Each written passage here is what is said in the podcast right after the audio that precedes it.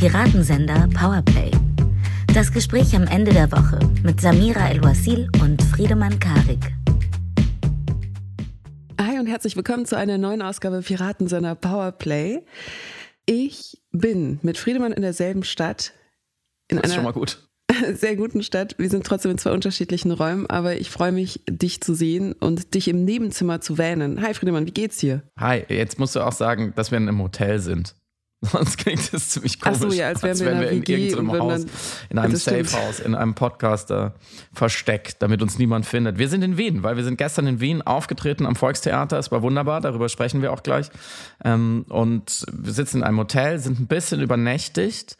Das äh, bitten wir schon mal zu entschuldigen, wenn nicht alles so glatt läuft. Und falls, wie immer bei diesen Hotelaufnahmen, falls gleich ähm, eine Zimmerreinigungskraft hier reinpoltert oder unten auf der Straße die Feuerwehr super laut vorbeifahrt, Seht es uns nach. Kleiner Insider, ihr würdet euch wundern, wie oft das der Fall ist bei Aufnahmen, die wir zusammen haben. Irgendwas passiert eigentlich immer, wenn wir uns aus der Sicherheit des eigenen Zuhauses hinaus bewegen. Geht eigentlich immer irgendwas schief. Es wäre heute die erste ähm, externe Episode, die, die wir einfach so aufnehmen. Mal gucken. Bevor wir euch erzählen, wie schön und toll Wien war und ist, worüber sprechen wir heute nicht, Friedemann? Ich glaube, und das war dein Vorschlag, und ich habe ihn jetzt einfach mal angenommen, wir sprechen nicht mehr über dieses Manifest und auch nicht über Sarah Wagenknecht, wie sie vielleicht bei Markus Lanz war, wo ich tatsächlich, ich, ich bin ein Streber in der Hinsicht, ich habe es gar nicht geschaut. Ich möchte einfach, ich möchte das alles gar nicht mehr mitbekommen. Und ich glaube, das hat jetzt auch genug Aufmerksamkeit abgekriegt, das Thema. Glaube ich auch, vor allem, weil wir in Bezug auf den Krieg dringlicheres, um ehrlich zu sein, in dieser Folge besprechen müssen und wollen. Heute jährt sich der Krieg in der Ukraine, der Angriff auf die Ukraine durch Russland. Und wir wollten auf sowohl dieses Jahr ein bisschen zurückschauen, aber vor allem auf den Besuch von Biden in Kiew und die Rede von Putin betrachten. Mhm. Da ist sehr viel los. Mhm. Und wir wollen natürlich auch so ein bisschen überlegen, wie geht es jetzt weiter mit diesem Krieg. Beginnen werden wir aber ähm, mit einer kleinen Reflexion über unseren Auftritt in Wien. Und ähm, es gibt noch eine kleine Ankündigung zu Beginn. Wir werden am Montag beziehungsweise Dienstag in Piratensender Powerplay Plus ähm, was Neues ausprobieren. Wir werden nämlich uns gegenseitig erzählen, was wir gerade so schauen und lesen und was uns interessiert. Also Bücher, Filme, Serien, Theaterstücke, Zeitungen, Magazine, whatever in unserem Medienmenü gerade äh, wichtig ist. Ähm, das wollen wir jetzt mal ausprobieren, dass wir diese Plus-Episoden ähm, zusammen äh, bestreiten und so ein bisschen so ein modernes Feuilleton machen, könnte man irgendwie sagen. Und wenn ihr jetzt nicht wisst, was Piraten in der Powerplay Plus ist, dann ist jetzt höchste Zeit mal äh, auf Spotify oder Apple äh, Premium oder bei Steady oder Patreon äh, mal einen Probemonat zu machen, weil dann bekommt ihr eine äh, kleinere Episode zu Beginn der Woche noch dazu und ein paar andere äh, extrem starke Goodies, wie man, glaube ich, heutzutage sagt. Anyway. Ich ähm, habe, äh, glaube ich, so 3,7 Stunden geschlafen, weil wir äh, gestern äh, am Volkstheater in Wien aufgetreten sind unter dem fantastischen Titel Erwärmende Affen. Den habe ausnahmsweise ich erfunden. Normalerweise erfindet Samira immer ähm, die, die Titel und die, die genialen Episodentitel. Ähm, und das war ein Abend, äh, da haben wir uns sehr gefreut, dass wir eingeladen wurden, äh, im, im Zuge eines ganzen Wochenendes äh, unter dem Titel Tiefenbohrung am Volkstheater. Ähm, heute Abend äh, besuchen wir ein Theaterstück, das heißt Öl. Ich bin sehr gespannt, wie schwierig es wird. Ähm, und wir durften äh, über ja, das unser eigentlich tägliches Brot sozusagen mitbringen und verteilen, nämlich über Geschichten, Erzählungen, Narrative, Manipulation, Propaganda, PR, äh, Lobbyanstrengungen im Bereich Klima, Klimaschutz, fossiler Kapitalismus. Mm, es war, fand ich, also erstmal total schön, dass es überhaupt solche Veranstaltungen gibt und dass man das Gefühl hat, es gibt einfach sehr viele Menschen, vielleicht immer ein paar mehr, als man denkt, überall. Ähm, und die haben auch was zu sagen an solchen Städten, äh, die sich die gleichen Gedanken machen wie wir, die sich fragen, wie kann man äh, endlich in, bei, diesem, äh, bei dieser größten Herausforderung in der Geschichte der Menschheit endlich auch diskursiv einen Schritt weitermachen, anders darüber sprechen, anders davon erzählen, alles anders verhandeln und vielleicht dann auch zu wirkmächtigeren Schlüssen kommen. Ähm, und da waren äh, sehr viele Menschen und die, die saßen da ganz gebannt und ich, ich, ich, ich finde es immer gleichzeitig so erhebend wie auch ein bisschen befremdlich, dass man uns dann zwei Stunden zuhört und ähm, die Leute wirklich sehr konzentriert sind, sehr schlau, danach sehr schlaue Fragen stellen, sehr viel beizutragen haben und man ja, insgesamt bin ich, war ich einfach wieder sehr froh, äh, rauszugehen und zu sehen, wir sind nicht alleine. wir sind auch nicht alleine mit euch, Podcast-HörerInnen. Es gibt noch mehr, oder Samira? Ja, an dieser Stelle auch ein Riesendank an alle WienerInnen, die gekommen waren, die den Podcast hören und deswegen dann zu der Veranstaltung gekommen waren. Und auch dieser Stelle noch einen sehr herzlichen Dank an Karl Christian Fuhr vom Volkstheater, der das äh, mit ermöglicht hat. Und einen Geburtstagsgruß an den Dramaturgen Matthias, der. Stimmt, wir haben noch Geburtstag gefeiert danach. Genau, einen, einen runden Geburtstag. Und zu dem Abend, ich kann 100 Prozent spiegeln, was du gerade gesagt hast. Es war wirklich belebend und, und so glücklich machend, vom Publikum diese Spiegelung zu hören, zu erfahren, mitzubekommen in Bezug auf die narrativen Gedanken oder auch in Bezug auf die Gedanken, die sich insgesamt über die Auseinandersetzung mit der Klimakrise sowohl im politischen als auch im journalistischen als auch im fiktionalen Bereich machen. Und ich habe unglaublich viele Impulse und Gedanken mitgenommen. Einen möchte ich kurz hier teilen, ähm, den ich bemerkenswert fand, an den ich nicht so viel gedacht hatte, weil ich auch im Theater noch zu wenig bewandert bin. Und eine Dramaturgin hatte mir, oder wir versuchten die Frage zu beantworten, warum es in Deutschland noch zu wenig Climate Theater, heißt es tatsächlich, gibt oder Klimatheater, weil Theater natürlich als Ort, wo gesellschaftspolitische Diskurse eigentlich als erstes besprochen und verhandelt werden, klassischerweise, weil dort dort sich mehr getraut werden darf und kann, weil mehr ausprobiert wird, weil natürlich auch ein anderer Raum für experimentelles mhm. Erzielen ist. Was bei etwas so Abstrakten wie der Klimakrise, und das haben wir ja im Podcast schon mehrmals beschrieben, warum es eben so scheitert und so schwer ist, diese sehr abstrakte Klimakrise als Hyperobjekt eben zu narrativieren, was also als abstraktes Objekt auf der Bühne irgendwie vielleicht nochmal anders handhabbarer wäre, weil, wie gesagt, man sich trauen darf und kann, experimenteller zu sein. Genau, und im Vergleich dazu ist in den USA auf jeden Fall im Theaterbereich, was die Klimaerzählungen angeht, schon viel mehr los. Man ist wesentlich weiter, auch gedanklich, diskursiv, argumentativ hat man quasi einen Vorsprung von fünf, sechs Jahren. Mhm. Und sie erklärte das damit, dass in den Universitäten Forschende und Theatermachende sehr eng miteinander zusammenarbeiten. Es gibt an jedem großen Campus auch eine große Bühne, eine große Theaterbühne. Das heißt, die Menschen, die KünstlerInnen, die sozusagen die Forschung erzählen sollen, sind schon von vorne, von Beginn eines äh, Entdeckungsprozesses der Informationen miteinander verschränkt und arbeiten eng miteinander zusammen. Mhm. Und das fand ich so eine logische Schlussfolgerung, also dass dort, wo geforscht wird, auch direkt KünstlerInnen sein müssen, die dann das Erforschte in sinnliche, in erfahrbare, in narrative Formen übersetzen. Also es geht eben nicht nur um die Arbeit der KlimajournalistInnen, sondern auch um die Arbeit der KünstlerInnen, mhm. ähm, die äh, wissenschaftliche Arbeit für ein breites Publikum verfügbar zu machen. Und das ist in Deutschland nicht der Fall. Also wir haben nicht diese enge Zusammenarbeit zwischen äh, Bühnen und Wissenschaft mhm. oder Bühnen und Universitäten und Akademien oder dort, wo halt geforscht wird, dort, wo die Informationen geschürft werden, wie in einem Bergwerk. Und das ja war so ein grundsätzlicher Erkenntnismoment. Das Interdisziplinäre, das wird natürlich immer wieder heraufbeschworen, also dass es eben eine noch engere Zusammenarbeit aller Disziplinen braucht dass wir das noch mehr brauchen. Und im Grunde genommen wurde das dann eben nochmal als Klammer gespiegelt, als wir den Trailer zu Adam McKays Don't Look Up gezeigt haben und mhm. darüber gesprochen haben, dass dort viel daran scheitert, dass die einzelnen Disziplinen und äh, Felder in der Gesellschaft eben nicht miteinander kommunizieren und nicht sich irgendwie absprechen, wie sie sich gegenseitig dabei helfen mhm. können, dieses Problem zu beheben. Mhm. Interessant, ja. Es ist an so einem Abend natürlich auch immer die Gefahr, dass man so im Stuhlkreis sitzt und sich gegenseitig sehr viel mhm. Recht gibt. Sagt, ja, wir haben es ja verstanden, all die blöde FDP und Union und wie auch immer ähm, und so weiter und so fort. Und äh, die zweite Gefahr ist, dass man so sehe, weil jetzt sagen wir mal die Leute, die ans Volkstheater kommen, die am Volkstheater arbeiten, Leute wie wir, ich würde mal sagen, ich glaube, da tut man niemand Unrecht, wenn man sagt, das Milieu ist eher geisteswissenschaftlich geprägt, das sind Leute, die arbeiten mit, mit Sprache, mit, mit Texten, mit Ideen, mit ähm, Theorien, die arbeiten jetzt vielleicht weniger mit ihren Händen ähm, in den meisten Fällen, dass man, dass man es dann so ein bisschen zerdenkt. Also dass man mhm. sich dann so ergeht darin, dann hat man man irgendwie eine schöne These gefunden oder so wie wir, ne? dann spricht man so über Narrative, ähm, macht es so zweigleisig, wie wir das dann immer machen, dass man einerseits über wirklich äh, äh, greifbare äh, Erzählungen, Geschichten, also Filme, Serien spricht, dann spricht man über Adam McKay's Don't Look Up oder jetzt Ex Extrapolations, worüber wir letzte Woche kurz gesprochen haben, ähm, oder Der Schwarm, alles Sachen, die wir jetzt vielleicht auch in der Plus-Episode nochmal genauer besprechen.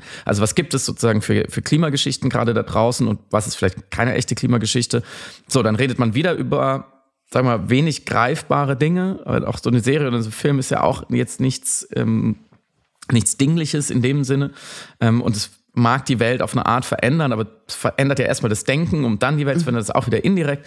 Ähm, und, und die dritte Gefahr, ähm, die, ich, die ich da manchmal sehe, ist, dass man zwar sehr viel Recht hat und sich sehr schlau vorkommt und, und auch ein schönes Gemeinschaftserlebnis hat, aber dass am Ende doch alle ähm, vielleicht ein bisschen erleichtert und berührt im positiven Sinne, aber doch ratlos nach Hause gehen, weil wenn man am nächsten Tag aufsteht, ist die Welt genauso, wie sie am Abend vorher war. Und es mhm. hat sich genau nichts geändert. Und ähm, wir haben ehrlich gesagt auch an diesem Abend jetzt äh, keine Initiative gegründet ähm, oder, oder keinen Volksentscheid angestrengt, mit dem sich wirklich tatsächlich handfest etwas ändern würde. Und das ist einerseits natürlich nicht schlimm, weil so funktioniert nun mal Diskurs und Gesellschaft, andererseits steht man dann danach auch wieder zusammen und dann sind da auch sehr viele schlaue, junge, alte Leute und stellen gute Fragen und man hat auch immer das Gefühl, ähm, e-, egal wie gut man die zusammen beantwortet, man, man ist doch hilflos oder ohnmächtig oder ähm, hat zumindest jetzt nicht den direkten Hebel. Und deswegen ähm, habe ich mich so gefreut,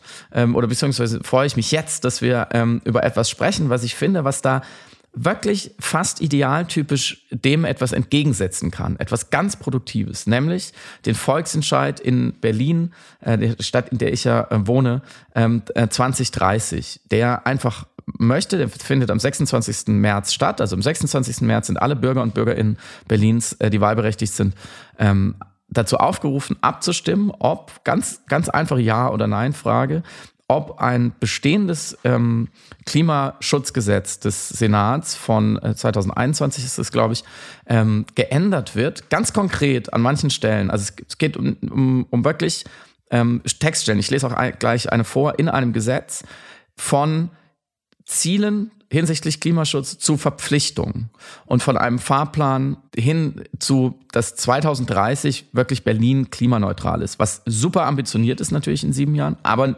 völlig möglich. Man könnte es schaffen und es sind natürlich auch schon konkrete Maßnahmen angedacht, aber ähm, dieser, dieser Volksentscheid ähm, oder ein Volksbegehren in, in der ersten Stufe und dann der Volksentscheid ist so ein super Beispiel dafür, ähm, dass man sehr wohl einiges erreichen kann. Nur dass es mit Denken nicht so viel zu tun hat. Und dass das auch, wenn das Schule macht, dass in vielen Großstädten solche Dinge passieren, dann kann das sozusagen einen Dominoeffekt haben oder wie man auch sagt, das ist ein sozialer Kipppunkt sein. Dass die Leute an ganz vielen Stellen verstehen, wir können etwas schaffen. Ähm, dazu muss man natürlich vielleicht ganz kurz erklären, was genau bei diesem Volksentscheid passiert. Also als in der ersten Stufe muss man ja Unterschriften sammeln. Ne? Also man muss 20.000 Unterschriften sammeln in einer Stadt wie Berlin, äh, um überhaupt äh, dass dieses Volksbegehren dann ähm, den ersten Schritt nimmt. So, und das war im Herbst 2021 schon erreicht. So, und dann gab es ähm, für das Volksbegehren, das Konkrete dann, musste dann bis Mitte November 2022 insgesamt 171.000 ähm, Unterschriften gesammelt werden. Also für den Antrag 20.000 und dann ein Jahr später nochmal für das Volksbegehren 171.000 Unterschriften. Und das ist schon auch in einer Millionenstadt wie Berlin ist es schon ziemlich viel. So. Und die, haben, äh, die, die, die Initiative äh, Berlin 2030 hat es aber geschafft, 261.968 Unterschriften zu sammeln. Was wirklich unfassbar, unfassbar gut ist. Und deswegen musste ähm, der Senat, also die Berliner Regierung, ähm, die, das zur Abstimmung stellen. Also dieses konkrete Gesetz muss, muss man dann dem, den Bürgern ähm, zur Abstimmung ergeben. Und das wird am 26. März äh, passieren. Und da wird, man kann es nicht oft genug betonen, über eine Gesetzesänderung abgestimmt. Mhm. So. Und ähm, da müssen mindestens 25 Prozent der Wahlberechtigten hingehen. Also es ist eine Aktivierungsfrage und dann einfach eine einfache Mehrheit. So. Und ich, ich lese mal eine Stelle vor, weil mich das wirklich fasziniert, aus diesem ähm, Gesetzentwurf. In der, in der alten Fassung vom Berliner Senat steht äh, zum Beispiel unter Paragraph 3 Klimaschutzziele und äh, ihrer Erreichung. Ähm, ich zitiere, im Land Berlin soll die Gesamtsumme der Kohlendioxidemissionen bis zum Jahr um 70 Prozent bis zum Jahr 2040, um mindestens 90 Prozent und spätestens bis zum Jahr 2045 um mindestens 95 Prozent im Vergleich zu der Gesamtsumme 1990 verringert werden. So. Also soll, ja, ähm, und bis 2045. Was die Initiative jetzt will, worüber abgestimmt wird, ist, dass dieser Absatz geändert wird im Gesetzestext und dann heißt es nicht mehr Klimaschutzziele und ihre Erreichung, sondern dann heißt es Klimaschutzverpflichtungen und ihre Erfüllung. Äh, und unter Klimaschutzverpflichtung dann im, im, im betreffenden Abschnitt heißt es, im Land Berlin ist die Gesamtsumme der Kohlendioxidemissionen bis zum Jahr 2025 um mindestens 70 Prozent und bis 2030 schon um mindestens 95 Prozent zu verringern. Nicht soll, sondern es ist. Mhm. Ähm, und das finde ich, das finde ich, ich gehe, tue mir jetzt einfach mal so, als würde es klappen, ja. Ich weiß nicht genau, wie die Chancen stehen, aber für mich klingt es machbar und deswegen wollte ich auch unbedingt hier darüber sprechen. Wenn ihr in Berlin wohnt, ihr habt die Wahlbenachrichtigung schon gekriegt, ihr könnt auf der Seite von ähm, Berlin 2030 super easy Briefwahl beantragen oder einfach am 26. März hingehen. Das ist ein Fall, da gibt es keine Ausreden, weil das ist so simpel und so wichtig und so gut, dass es, dass es jetzt zur Abstimmung steht. Ähm, da, da, das muss unbedingt klappen. Das muss zu einem Musterbeispiel politischer Selbstwirksamkeit werden. Raus aus dieser schlimmen Hilflosigkeit, weil ich, ich kann es auch wirklich, ehrlich gesagt, nicht mehr hören. Es hat natürlich einen wahren Kern, dieses ewige Lamoyante, ja, man kann ja eh nichts tun, die da oben machen sowieso, was sie wollen und die Konzerninteressen und so weiter und so fort. Die Front ist natürlich stark, aber Berlin 2030 entlarvt das eben genau als die Schutzbehauptung, die es immer war. In einer so freien Demokratie wie der deutschen kann man immer etwas tun. Zumindest wenn man die Ressourcen hat, finanziell, zeitlich, kognitiv, wenn man eine gewisse Ausbildung hat, wenn man gut Deutsch spricht. Und das trifft auf sehr viele Millionen Leute in diesem Land zu. Aber man muss eben, und ähm, das ist mein letzter Punkt, und das ist, glaube ich, sehr, sehr wichtig, und da schließt sich der Kreis auch zu gestern Abend und zu meiner Angst, manchmal Dinge zu zerdenken. Man muss dazu aber aktiv werden. Und zwar nicht geistig, nicht dass man es verstanden hat, dass man es durchgedacht hat, äh, dass man es verflucht, dass man mit seinen Freunden und Freundinnen drüber redet. Es ist alles okay und wichtig, aber man muss aktiv körperlich werden. Mhm. Man muss wirklich ins Handeln kommen. Man kann, muss sich dabei überprüfen, wenn man sozusagen, wenn einem dabei nicht warm wird, dann ist es nicht richtig. Ja, denn die Leute von diesem Volksentscheid, die standen im November vergangenen Jahres bei fucking zwei Grad im Mauerpark in Berlin und haben gefroren für jede diese 261.000 Unterschriften. Und ich bin da mehrmals durchgelaufen. Ich hatte natürlich ganz früh unterschrieben und ich habe mehrmals wirklich einfach nur gesagt, so danke. Danke, dass du gerade hier stehst an einem, an einem scheiß Sonntag. Es ist grau, gleich fängt es an zu regnen. Aber du handelst. Du bist aktiv da. Du weißt nicht mal, ob es was bringt. Du weißt nicht, ob, ob ihr die Unterschriften zusammenkriegt du weißt nicht, ob es da eine Mehrheit gibt und so. Es kann total scheitern und du bist nur ein kleines Rad in diesem Getriebe des politischen Engagements. Aber es ist wichtig, weil wenn alle immer nur zu Hause sitzen und sagen, man kann eh nichts tun, dann wird, wird es diese Initiativen nicht geben. Und das ist Politik. Da wird Politik greifbar und das ist auch ehrlich gesagt menschliches Zusammenleben, dass man sich nicht nur raushält, sondern dass man friert zur Not. Mhm. Und gestern hat dann wieder nach der, nach der Vorstellung sozusagen äh, jemand zu uns gesagt, sehr klug auch, ja, man müsste das ganze Problem der Klimakrise noch mal größer denken. Die Menschheit müsste verstehen, dass mit dieser Ausbeutung generell Schluss sein muss, dass sie nur Teil der Natur ist, dass wir nur Teil der Kreislaufe sind. Und ja, das ist richtig, das ist intellektuell richtig. Aber ich lag dann nachher im Bett und dachte, ich will nicht mehr größer denken. Ich will gar nicht mehr denken eigentlich. Mhm. So, ich, ich möchte, dass sich etwas ändert und es muss sich ganz schnell etwas ändern. Und wer das auch will, schaut sich vielleicht in den nächsten Wochen genau an, wie das in Berlin läuft, ähm, fragt sich mal, wie die das gemacht haben und dann legt man los. Dann fängt mhm. man einfach an. Genau, du sagst ein entscheidendes Stichwort, über das ich auch gestern Abend nochmal sehr viel nachgedacht habe. Natürlich im Zuge eben der Narrativierung und warum die so gut verfangen äh, ist der Umstand, dass man eine Sehnsucht hat nach Selbstwirksamkeit, eine Sehnsucht hat, in die Ohnmacht aufbrechen zu können, eine Hoffnung, etwas doch irgendwie mit seinen bescheidenen Mitteln tun zu mhm. können mhm. und gar nicht mal so sehr sich reinfallen lassen möchte in so Bequemlichkeitsangebote. Also dafür ist das Verständnis des Problems viel zu groß und auch viel zu da und viel zu präsent.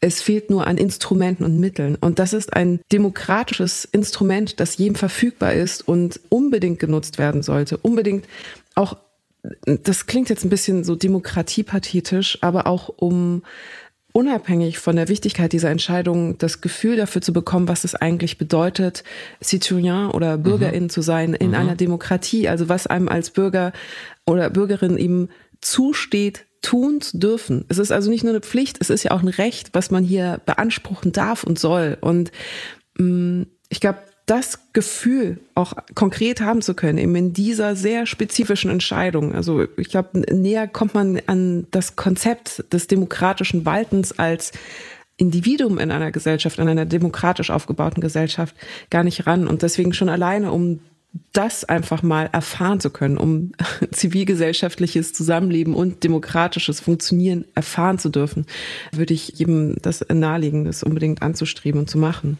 Ja, also du sprichst da sehr wichtige Dinge an, auch die, die Frage des Modalverbs, was da dazu passt. Also du hast gesagt, es ist nicht nur eine, eine Pflicht, man muss es nicht nur tun, sondern es ist auch ein Privileg, ja. man kann es tun, man darf es tun. Mm, dann ist wieder die Frage der, der Ethik, des ethischen Imperativs, soll, wie sollte man es tun? Also ist sozusagen die, die Normalität, also die Grundeinstellung, die wir heute in einer Gesellschaft von einem politischen Individuum fordern, dass man wählen geht, dass man sich an die Gesetze hält, dass man ähm, sich vielleicht irgendwo im Ehrenamt engagiert, dass man so im Alltag Zivilcourage zeigt, so das, ne, das sind so Sachen, wo wir sagen, so das sollte man schon machen, aber reicht das? Also reicht das bei den Zuständen heute? Mhm. Und kann man es nicht eigentlich auch argumentieren, dass angesichts des ähm, sich verschlechternden Zustandes der Welt und gleichzeitig unserer eigentlich demokratisch sehr guten Verfasstheit, also dass wir eine liberale Demokratie sind, wir haben gute Zugänge, ähm, wir haben basisdemokratische Instrumente, wir haben eine freie Presse, wir haben eine gute, gut funktionierende Öffentlichkeit und so weiter und so fort, dass man von uns da nicht einfach eigentlich mehr verlangen sollte, mhm. auf die Welt betrachtet. Dass es nicht mehr okay ist, wenn man in einem Land wie Deutschland sitzt und sagt, naja, die Politik, äh, wenn die das nicht regeln, dann kann ich ja auch nichts machen. Es ist, so ist halt die Welt. Nein, die Welt ist halt doch viel beeinflussbarer und viel mehr so, wie wir sie machen. Und sie verändert sich in dem Moment, wo wir, wo wir aufstehen und was tun. Und ich schreibe ja ein Buch über Protest und Aktivismus auch genau aus dem Grund, weil mich das fasziniert, warum manche Leute diese diese, ja, also sagen wir mal, kognitiv diesen nicht besonders komplexen Sprung von, ich kann nicht zu Hause sitzen und zugucken, wie alles den Bach runtergeht, zu, ja, dann probiere ich wenigstens irgendwas, wie diese, wer, wer, das, wer das schafft und warum und was das für Leute sind und was das bringt und, und was dann wirklich irgendwie effektiv ist. Ähm, und ich äh, habe jetzt sozusagen äh, letzte Woche äh, beschlossen innerlich, dass ein Kapitel sich dem, ich nenne es mal Passivismus widmet. Mhm. Da hat dann lieber von Martin auch seinen Anteil daran, weil er mich so ein bisschen drauf gestoßen hat. Ähm, was ist das eigentlich für sozusagen ein Menschenbild würde ich gar nicht sagen, aber ein Bürgerinnenbild des ähm, der gute Zustand ist eigentlich, wenn man, wenn man in Ruhe gelassen wird und wenn man mhm. sich raushält. Das ist eigentlich der Idealzustand für die allermeisten Leute. Und das ist ja verhandelbar. Ich sage auch gar nicht, dass das niemand machen darf. Aber ich, ich fände es, ich glaube, wenn wir wirklich diese Probleme angehen wollen, dann müssen wir sozusagen einen Schritt zurücktreten und sagen, wie, wie bekommen wir denn diese Millionen unzufriedenen Leute in so einem freien, reichen Land wie Deutschland in die Aktion und in die Selbstwirksamkeit. So, dann wird schon was Gutes dabei rauskommen. Ich bin da auch gar nicht so ähm, kulturpessimistisch. Ich sage, ja, aber die jungen Leute sind ja alle viel zu blöd. Die TikToken ja nur noch, was, was die dann beschließen. Oh Gott, oh Gott, oh Gott. Allermeistens sieht man doch, ähm, und da sind wir auch wieder bei den BürgerInnenräten, wenn Leute sich engagieren, wenn sie im Kollektiv etwas versuchen, äh, dann kommen schon relativ gute Sachen raus. Äh, und die extremistischen Bewegungen oder sagen wir mal die, die antidemokratischen Bewegungen wie die Querdenker oder wie auch immer, klar, die haben ihre Momente und die sind furchtbar und die, das muss man beobachten, gegen die muss man sich wehren, aber die sind ja nicht produktiv, die sind mhm. nicht konstruktiv, die schaffen ja, die, ich, ich kenne noch kein Volksbegehren von rechts außen, was die erforderliche Flughöhe erreicht hätte. Aber die Progressiven schaffen es manchmal und da müssten wir Progressiven uns eigentlich an, an der Nase packen, sagen, wir müssen ein Ding nach dem anderen probieren. Und das, man wird auch scheitern. Ähm, aber sowas wie Berlin 2030 müsste es in jeder deutschen Stadt geben. Sofort. So, warum, also, ne, du brauchst ja dann weniger Leute. Warum nicht in Tübingen, in Dresden, ähm, in Lübeck? So. Mhm. Ich sehe mhm. einfach keinen Grund dafür. Der einzige Grund ist, dass sich an, dann vor Ort müssen sich halt x Leute finden, die halt wirklich dafür arbeiten. Du hast gestern einen sehr Nein, du hast zwei interessante Sachen gesagt, von vielen interessanten Sachen, die du gesagt hast. Einerseits hast du einen fantastischen äh, Tipp vermittelt, wie man sich in die erste Klasse schleichen kann, indem man sich teure Zeitungen kauft und sie vor sich so herdrapiert, dass es wirkt, als gehöre man dorthin, habituell. Und zweitens hast du im Zuge dieser Empfehlung The Economist und einen Artikel erwähnt, den du darin gelesen hast, mit großem Interesse, wo es um erneuerbare Energien und sozusagen ihre nicht nur Revitalisierung, sondern Erforschungsmaximierung angeht, in Reaktion oder als Konsequenz des Kriegs in der Ukraine. Kannst du mir bitte nochmal diesen Artikel erklären?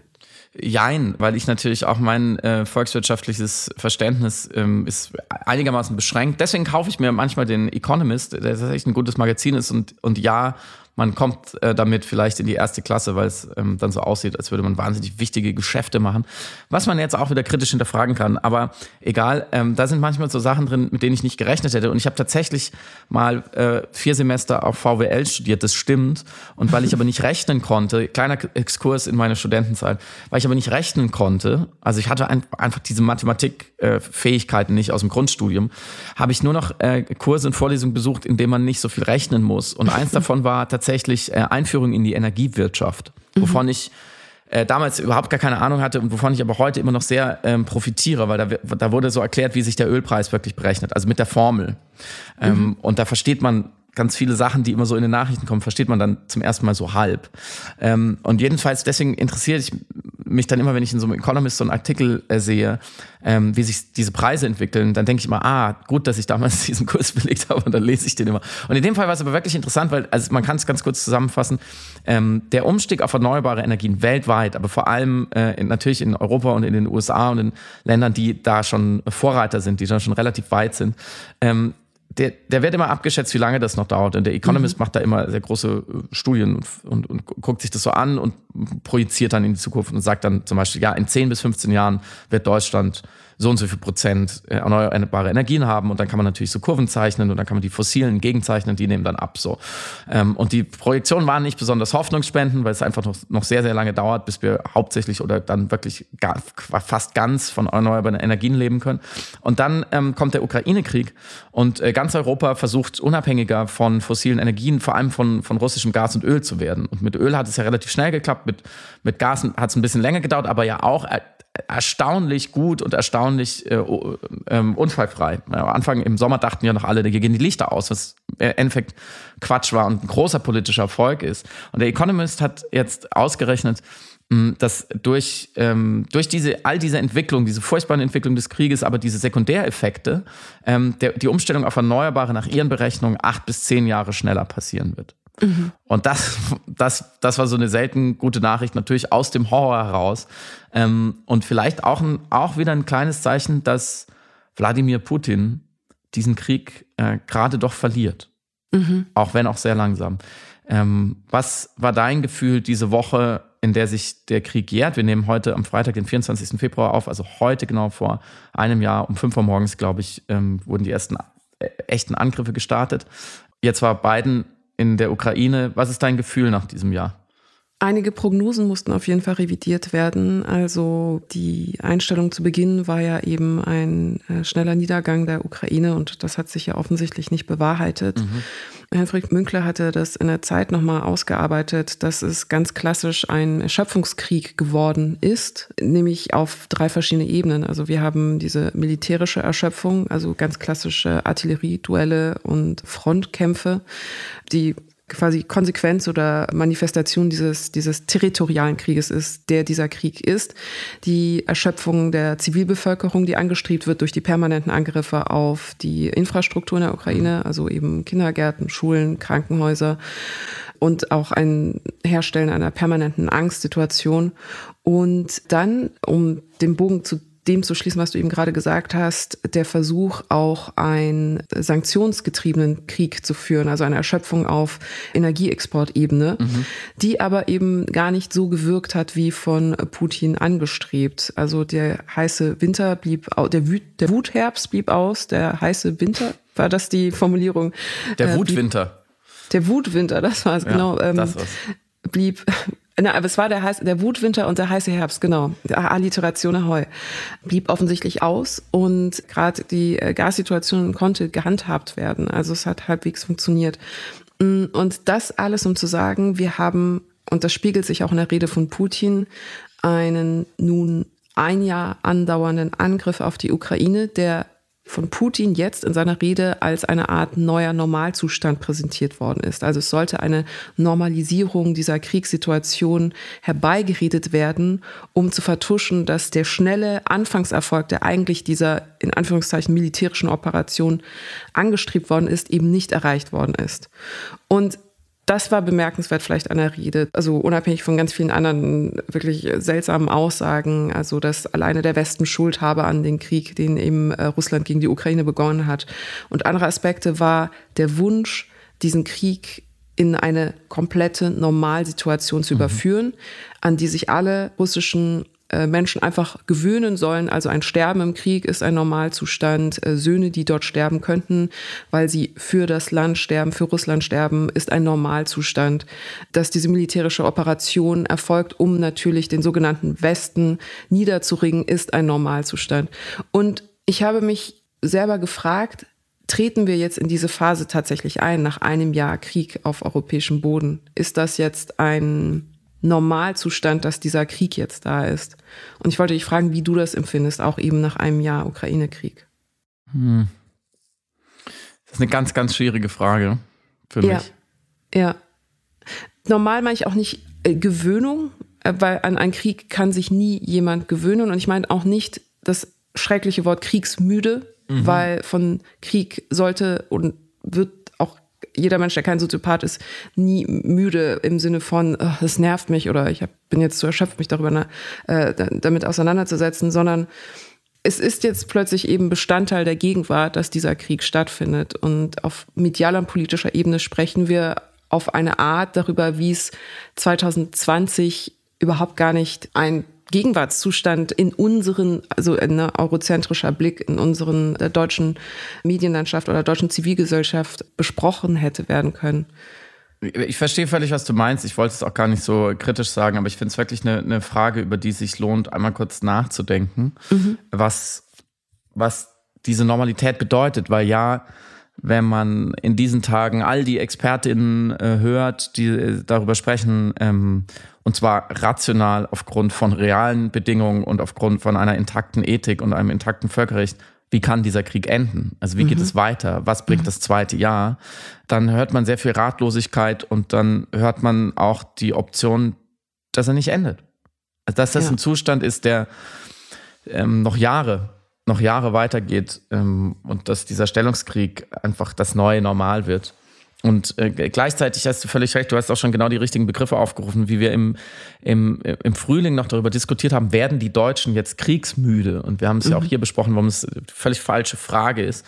Ähm, das ist ja auch nicht passiert. Man merkt ja, wenn uns auch die Form und Inhalt der Irritation, wie vergangene Woche besprochen, nicht gefallen, wenn die Debattenbeiträge oder Manifeste oder offene Briefe, wie auch immer, uns auch äh, ärgern und ermüden, das Thema bleibt und es wird weiter, ähm, immer weiter diskutiert und wir ringen immer wieder um den richtigen Umgang mit diesem Krieg. Also eine Normalität, selbst wenn wir wollten, ja, selbst wenn das irgendwie wünschenswert wäre, eine neue Normalität oder der Krieg als Normalität wird sich, glaube ich, nicht einstellen. Dazu ist unsere Rolle darin viel zu wichtig und zu sehr damit verflochten, weil wir ja jetzt verstanden haben, und das ist ja etwas, was Konsens ist, darüber wird ja kaum gestritten, ohne unsere Rolle, also im Sinne von Deutschland, Europa, der Westen, die NATO, ähm, wäre dieser Krieg schnell vorbei. Und zwar mit, äh, mit dem furchtbarsten Ergebnis.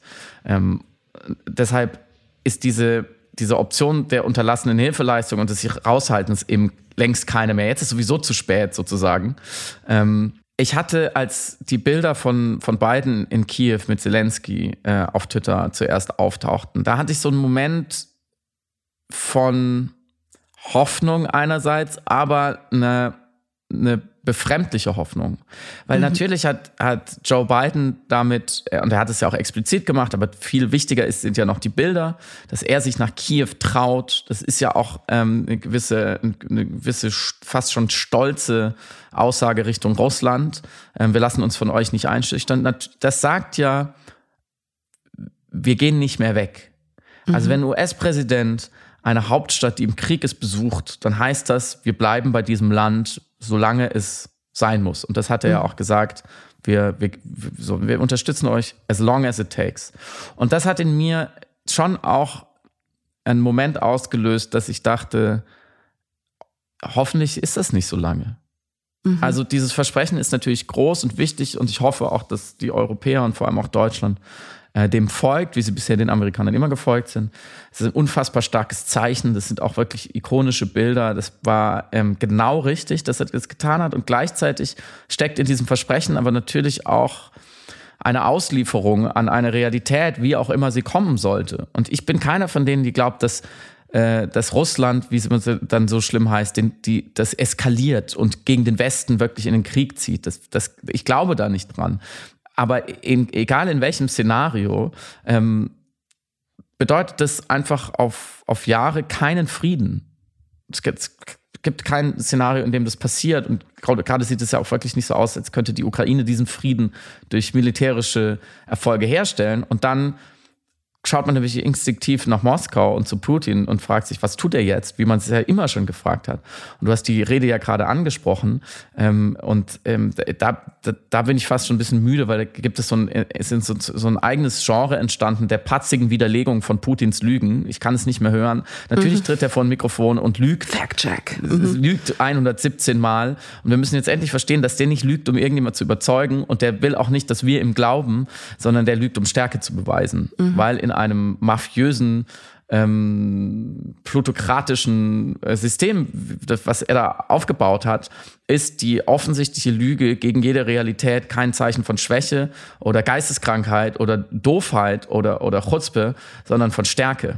So, mhm. die ultimative Stärke ist, sich nicht um die Realität zu kümmern ähm, und die und sozusagen die Reihen zu schließen. Ähm, und daran sehen wir aber mit diesem mit diesem Mann und mit diesem Regime ist nicht ist nichts zu machen. Mhm. Also, man kann einfach, wie, wie soll man da verhandeln? Ähm, und diese ewige Dichotomie zwischen, zwischen militärischen Mitteln und diplomatischen Mitteln, die stimmt ja auch nicht. Man müsste ihn ja erstmal in eine Position bringen, dass er ähm, aufhört mit den Lügen und irgendwie ein verlässlicher Verhandlungspartner. Das sehe ich ja auch nicht. Deswegen eine sehr lange, sehr verschwurbelte Antwort auf deine Frage. Ich habe keine Ahnung. Mhm. ist ähm, die, jetzt nach einem Jahr Krieg fühlt es sich so an, dass man weniger weiß, wie es weitergeht, als zu jedem anderen Zeitpunkt des Krieges. Es ging mir in Bezug auf die Bilder mit beiden ähnlich wie dir, weil als ich sie sah, dachte ich, diese Bilder haben als Aussage, wir sind gekommen, um zu bleiben. Deswegen waren sie auch von so einer Emblematik, weil sie natürlich damit das nächste Kapitel in diesem Krieg einleiteten. Also ein noch länger, noch zäher werdender Erschöpfungskrieg. Und vor diesem Hintergrund ist nach wie vor interessant die militärische und auch geopolitische Unterstützung der Ukraine, die gerade immer das anbietet, was ausreichend ist, um weiterhin diese Situation zu haben, aber noch nicht darüber hinausgeht. Das sage ich abbildend, beschreibend, nicht bewertend. Mhm. Aber das bedeutete das Bild unter anderem für mich auch. Interessant ist zudem, was du gerade auch beschrieben hast in Bezug auf die russische Propaganda, die russische Kommunikation, beziehungsweise die Kommunikation von Putin, besser so gesagt, die Form des Rassismus, die sich jetzt in diesem Jahr nochmal abgezeichnet hat und die wir eingehend studieren konnten, aber nach einem mhm. Jahr immer noch nicht sozusagen die Lektionen mitnehmen. Es ist so, wie früher manchmal über Dinge gesprochen worden, die offensichtlich faschistisch sind und Menschen fragen, ja, aber ist es wirklich so faschistisch? Und dann muss muss man sagen, ja, die Uneindeutigkeit ist ein Part der Geschichte. Also, dass es manchmal eine, eine Ausgefranstheit gibt im Bewerten oder im Einordnen dessen, was man als faschistisch wahrnimmt, äh, ist Teil dessen, warum es nach Umberto Eco, nach den 14 Punkten der Definition des Faschismus, darunter auf jeden Fall fällt, weil Uneindeutigkeiten damit äh, äh beliebt sind sozusagen.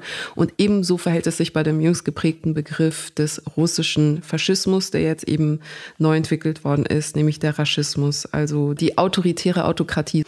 Und wir aber immer noch diese Kommunikation versuchen mit Mitteln aus oder mit Instrumenten aus 2000 20, 2021 zu lesen und zu bewerten. Obwohl wir jetzt eben, wie gesagt, dieses Jahr Zeit hatten, das eingehend zu studieren. Und wie du ja auch gesagt hast, es wird ja auch eingehend studiert, medial abgebildet, zerpflückt, dekonstruiert, analysiert, um dann aber wieder zu alten Schlüssen zu kommen, als hätte man eben diesen mhm. Lerneffekt nicht gehabt.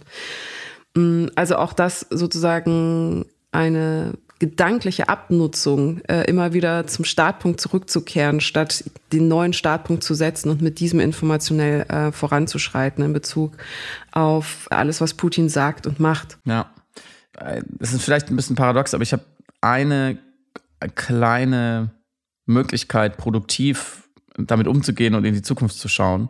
Also mhm. zumindest für mich, zu meinem Verständnis. Und das ist ähm, sehr klar auf die Vergangenheit zu, zu blicken. Mhm. Ähm, ich habe in diesem Jahr unheimlich viel gelernt über deutsche Politik. Viele mhm. Dinge, die ich nicht wissen wollte. Gerade über deutsche ähm, Außenpolitik, über deutsche Wirtschaftspolitik, über deutsche Sicherheitspolitik, ähm, vor allem die sogenannte Ostpolitik, ähm, unser Blick auf Osteuropa, auf die Ukraine, auf Russland. Ähm, es hat mich ehrlich gesagt vorher nur so mittel interessiert. Klar, man wusste nur keine, ich, ich, ich würde sagen, ich habe mir keine Illusionen über Putin und dieses Regime gemacht. Ich war seit den Bomben auf Kinderheim in Syrien, hat es bei mir den Schalter umgelegt und für mich war, war das das Böse auf eine Art ähm, und nicht verlässlich. Aber ähm, das war, ich finde, gerade auch wenn man sich fragt, wird diese Krieg, dieser Krieg jetzt Normalität oder damals mit der Kriegsmüdigkeitsdiskussion ähm, und auch jetzt wieder mit den Manifesten für den Frieden und Verhandlungen. Wir, wir Deutschen vergessen immer sehr, sehr, sehr, sehr schnell, wie groß unsere Verantwortung an einer Misere auch ist. Und das Geld und die, die, den, der Handel und die Beziehung, ähm, was, was wir mit, mit äh, Russland gemacht haben, aufrechterhalten haben, all die Jahre, auch als die Krim schon besetzt war und die Foltergefängnisse im Donbass, es hat kaum jemand interessiert. Da muss man sich auch in die eigene Nase packen. Mm. Und ich habe die leise Hoffnung, dass sowas vielleicht in Zukunft schwerer ist, dass, dass man so zugunsten der Wirtschaft über alles hinwegschaut. Und ähm, mir ist es nochmal so klar geworden bei einem Interview von Joachim Gauck in der Zeit, äh, in der aktuellen, äh, wo er über ähm, Angela Merkel spricht mhm. und warum man damals diese Polit Politik gemacht hat, äh, äh, die man gemacht hat gegenüber Russland, dieses Appeasement, dieses Wandel durch Handel und so weiter. Und ähm, er sagte, man hätte damals sehen können, was kommt, aber man wollte es nicht sehen. Es gab schöne Aussichten auf mächtig gute Geschäfte. Wenn eine ganze Sparte der deutschen Wirtschaft super findet, wie schön die Preissituation ist bei Gas und Öl, Punkt, Punkt, Punkt. Auch die Bundeskanzlerin wurde wohl weniger durch Putin als durch die deutsche Wirtschaft davon überzeugt, die Politik zu machen, die sie diesbezüglich gemacht hat. Die Bundeskanzlerin wusste ansonsten um Putins Lügen. Und das finde ich schon ein brutaler Satz. Das finde ich schon wirklich sehr forsch für einen ehemaligen Bundespräsidenten, der natürlich kann man sagen, hinterher ist man immer schlauer und was hat er damals eigentlich gemacht, aber der bislang in weiten Teilen ja auch der Bevölkerung sakrosankten Angela Merkel ähm, so deutlich äh, vorzuwerfen, dass sie einfach aufgrund des deutschen Euros, des deutschen Profits über alles hinweggegangen ist und das hätte wissen müssen. Mhm. Das hat mir nochmal, also das hat mich nochmal bestärkt, sozusagen enorm kritisch auf diese Zeit auch zu schauen und äh, auch jetzt in der Gegenwart und in der Zukunft, ja, mich da nicht für dumm verkaufen zu lassen, mir nichts vormachen zu lassen, wenn es vielleicht irgendwann wieder um Beziehungen zu Russland geht oder auch Beziehungen zu anderen autokratischen Regimes, ähm, dass, dass dieses ewige Mantra äh, von, ja, man, man muss ja auch irgendwie, muss man zu ihnen ja Beziehungen aufrechterhalten und die Geschäfte und so weiter und so fort. Es ist wirklich katastrophal gescheitert in diesem Fall und es darf nicht nochmal scheitern. Ich hätte so gerne einen klugen, schlauen Abschlussgedanken zu dem, was du gesagt hast, zu dem, was wir hier besprochen haben in Bezug auf ein Jahr Krieg, der äh, stattgefunden hat, in Bezug mhm. auf den Besuch von Biden. Aber ich glaube, Teil der Erkenntnisprozesse auch in diesem Jahr ist, dass es genau diese eine Abschlussantwort nicht gibt gerade. Und dementsprechend wir weiter beobachten müssen, was passiert und das natürlich auch weiter hier besprechen. Mm, es, du hörst mich vielleicht sehr unbefriedigt hier sitzen, weil ich ein Gefühl von Eindeutigkeit brauche. Aber immerhin haben wir zu Beginn der Episode eine Möglichkeit zu mehr Selbstwirksamkeit beschrieben. Wo ihr auch noch hingehen könnt, falls ihr noch mehr Selbstwirksamkeit erfahren wollt, falls ihr zumindest andere eindeutige Antworten auf die Welt haben möchtet.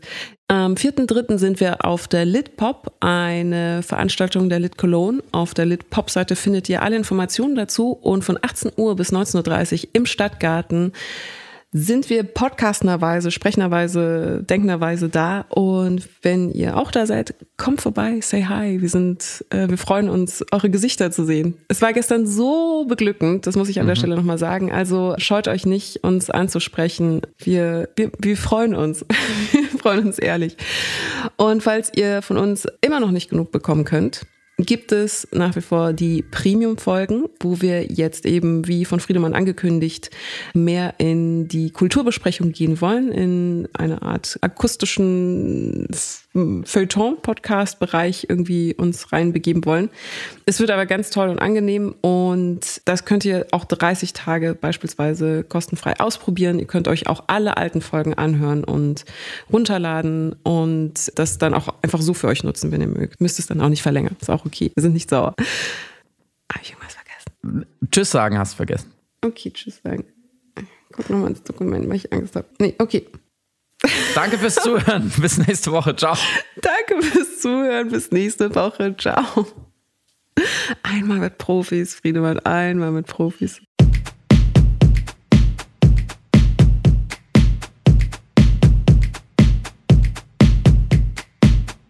Du hörst Piratensender Powerplay. Das Gespräch am Ende der Woche mit Samira El-Wasil und Friedemann Karik. Piratensender Powerplay ist eine Produktion von Stereotype Media in Kooperation mit Yam Yam, der unsichtbaren Tupperbox für den diskreten Foodie. Du möchtest Yam Yam zwei Wochen lang kostenlos testen? Abonniere diesen Podcast überall und gewinne gutes Korma. Bon Appetit!